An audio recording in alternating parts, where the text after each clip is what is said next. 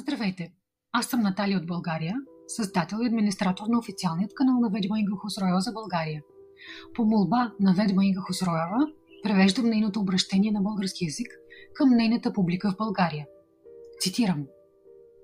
Здравейте, драги мои зрители, които ме гледате извън Русия.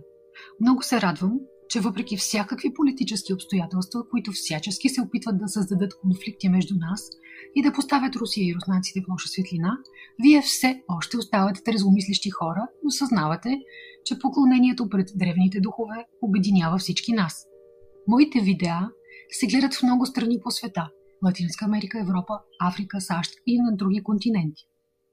Много хора си присвояват моите трудове. Навярно сте виждали техните подобни работи в интернет – и казват, че са техни. Но какво мога да направя?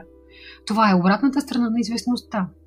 Колкото повече човек дава на хората, толкова повече хората вземат от него. Утешава само едно. Както е казала Екатерина Велика, крадат, значи имат какво да ви бъде откраднато. Сега, да продължим към изначалният проблем. Разбирам, че всички много искате да ви направят преводи на моите работи, за да можете да използвате тях. Но ето какво искам да ви обясня – тъй като в последно време YouTube и Google вече направиха възможно да се превеждат текстове, хората започнаха да използват тези преводи и да изпълняват тези мои преведени трудове.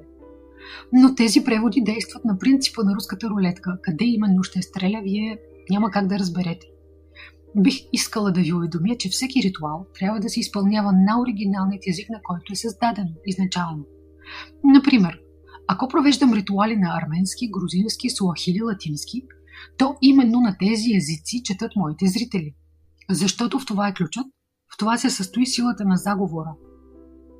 Уверена съм, че много хора представят за свои трудове моите лекции и ритуали, защото разбират, че не мога да владея всичките езици на света и имам много малко време да следя за тази им дейност.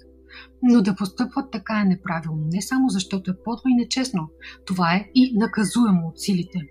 Защото ако силите са дали това на човека, Значи, че именно точно този човек, именно той е длъжен да изнесе това сред широките маси.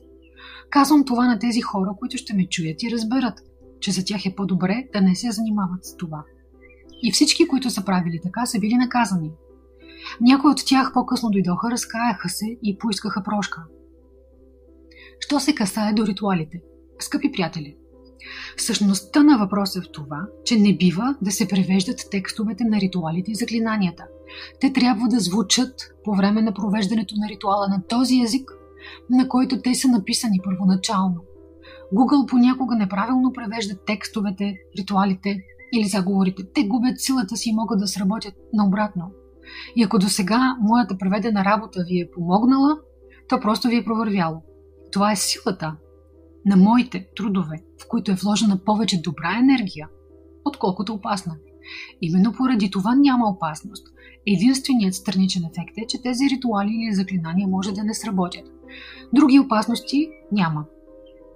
Но бъдете така добри, просто слушайте ритуала, прочетете текста и когато стигнете до самия ритуал, във видеото можете да разберете, когато произнасям текста, погледнете.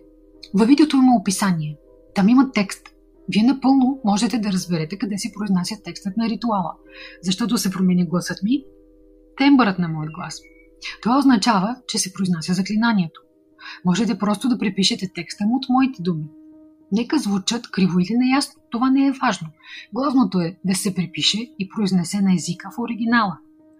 Ако направите това, то резултата приятно ще ви удиви ще бъдете по-силни и ще имате по-здрава връзка с света на духовете, защото духовете са помагали на хората от зората на вековете. Те са ни дадени от боговете, за да ни идват на помощ, за да защитят дома ни, нас самите, нашите деца. За съжаление, в продължение на много векове, религиите напълно са разрушили тази връзка с духовния свят. Именно поради това, нашите предци са били много по-щастливи, живеели са по-дълго и са били по-самостоятелни от нас днес – Именно поради това, нашата цивилизация е стигнала до такъв крах, че сме забравили, че трябва да уважаваме духовния свят. Именно уважението към света на духовете дава гаранция, че те ще ни помагат.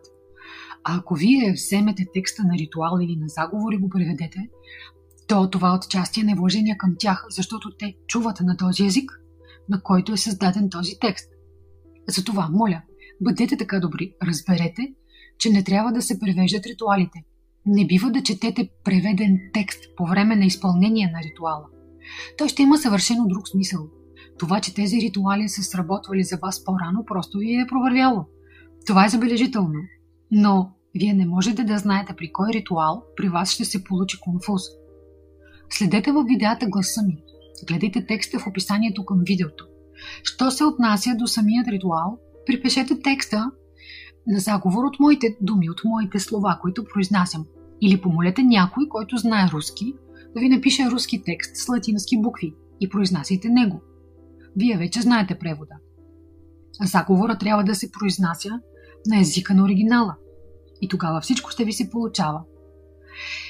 Надявам се, че ме чухте и разбрахте. Много се радвам, че моите трудове помагат не само на рускоязичните хора, но и на много други хора извън страната ни. Днес, в ерата на интернет, вече не е проблем да разберете какво се казва в текста на ритуала и просто да припишете със свои родни букви руския текст. А там, където ритуалите са на суахили, сте длъжни да ги произнасяте на суахили. Ако са на латински, произнасяте ги на латински и така нататък. И тогава ще имате повече късмет и много повече добри резултати от моите трудове. С уважение към вас, Инга Хосроева. Благодаря за вниманието.